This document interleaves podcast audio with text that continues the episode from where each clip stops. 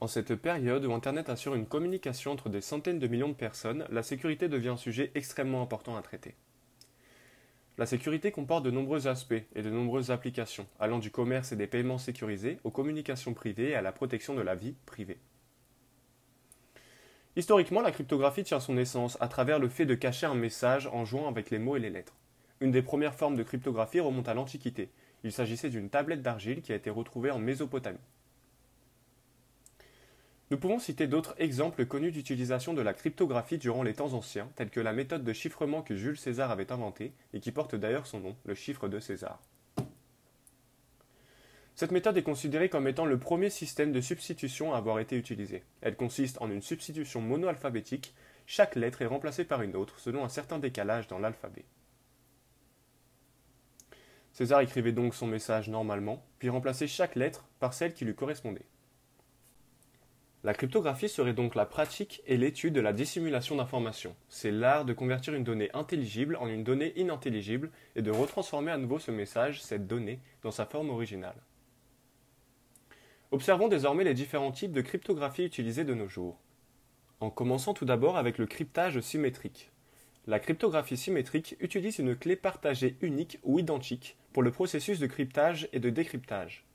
L'expéditeur et le destinataire qui utilisent cette méthode cryptographique décident de partager secrètement la clé symétrique avant d'entamer la communication cryptée afin de l'utiliser ultérieurement pour décrypter le texte chiffré. Parmi les exemples d'algorithmes de cryptage à clé symétrique, les plus connus sont AES, DES et 3DES. La clé que les parties communicantes échangent peut être un mot de passe ou un code. Il peut également s'agir d'une chaîne aléatoire de chiffres ou de caractères qui doit être générée à l'aide d'un générateur de nombres pseudo-aléatoires, PRNG. Bien sûr, sécurisé. La taille de la clé est directement liée à la force de l'algorithme cryptographique. En d'autres termes, une clé de grande taille renforce le cryptage et réduit les chances de réussite du piratage. Par exemple, le Data Encryption Standard, DES, avec une taille de 56 bits, n'est plus une norme de cryptage sûre en raison de la petite taille de sa clé. Ainsi, le cryptage symétrique est reconnu pour offrir une sécurité assez élevée pour la messagerie et la communication. La petite taille de la clé facilite le cryptage et le décryptage rapide des messages, ce qui le rend relativement simple par rapport aux autres types de techniques de cryptage. Ensuite, nous retrouvons la cryptographie asymétrique, qui se définit comme étant un processus qui utilise une paire de clés liées, donc à la fois une clé publique et une clé privée pour crypter et décrypter un message et le protéger contre tout accès ou utilisation non autorisée. Une clé publique est une clé cryptographique qui peut être utilisée par toute personne pour chiffrer un message, de sorte qu'il ne puisse être déchiffré que par le destinateur prévu avec sa clé privée. Une clé privée n'est quant à elle partagée qu'avec l'initiateur de la clé.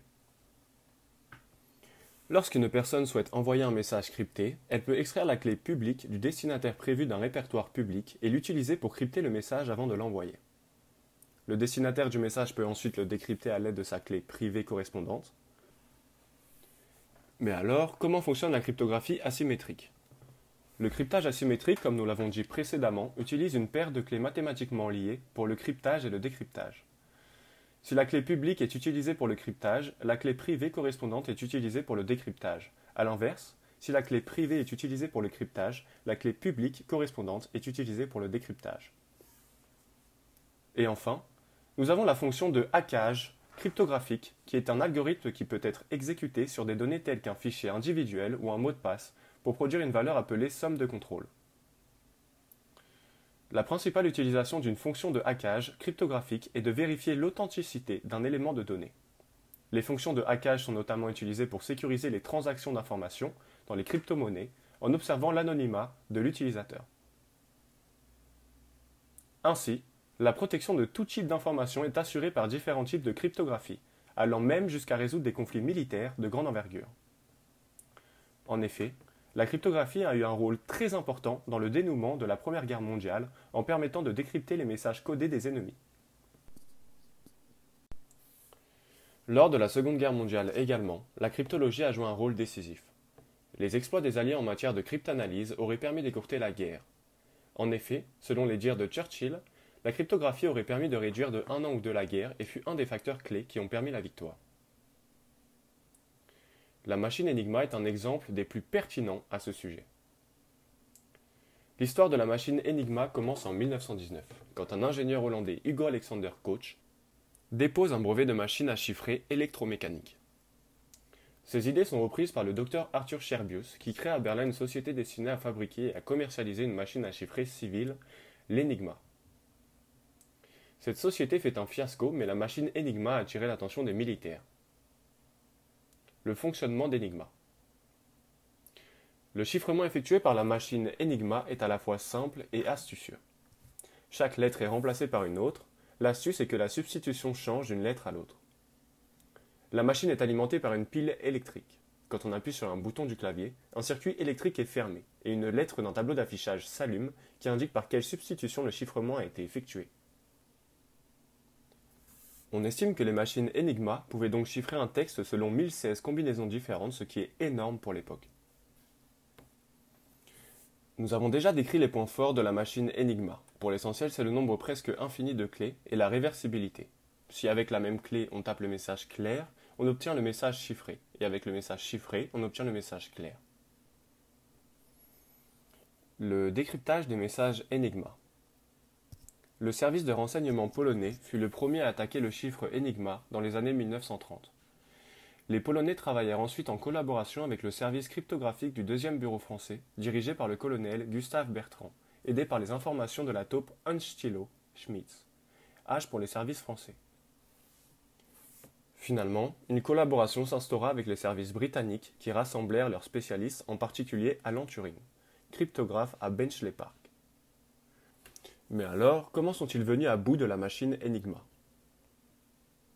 L'une des failles de la machine Enigma est que la lettre A ne sera jamais codée par un A.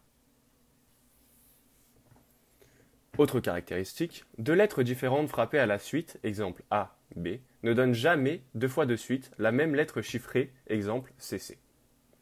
Cela élimine un certain nombre de combinaisons. Autre faiblesse, les fautes des chiffreurs. Certains chiffreurs envoient des messages du même format avec des mots récurrents. C'est le cas des messages météo qui circulent par Enigma, mais aussi dans des réseaux moins protégés. Les Britanniques connaissent alors, pour une partie du message, à la fois le texte clair et le texte chiffré.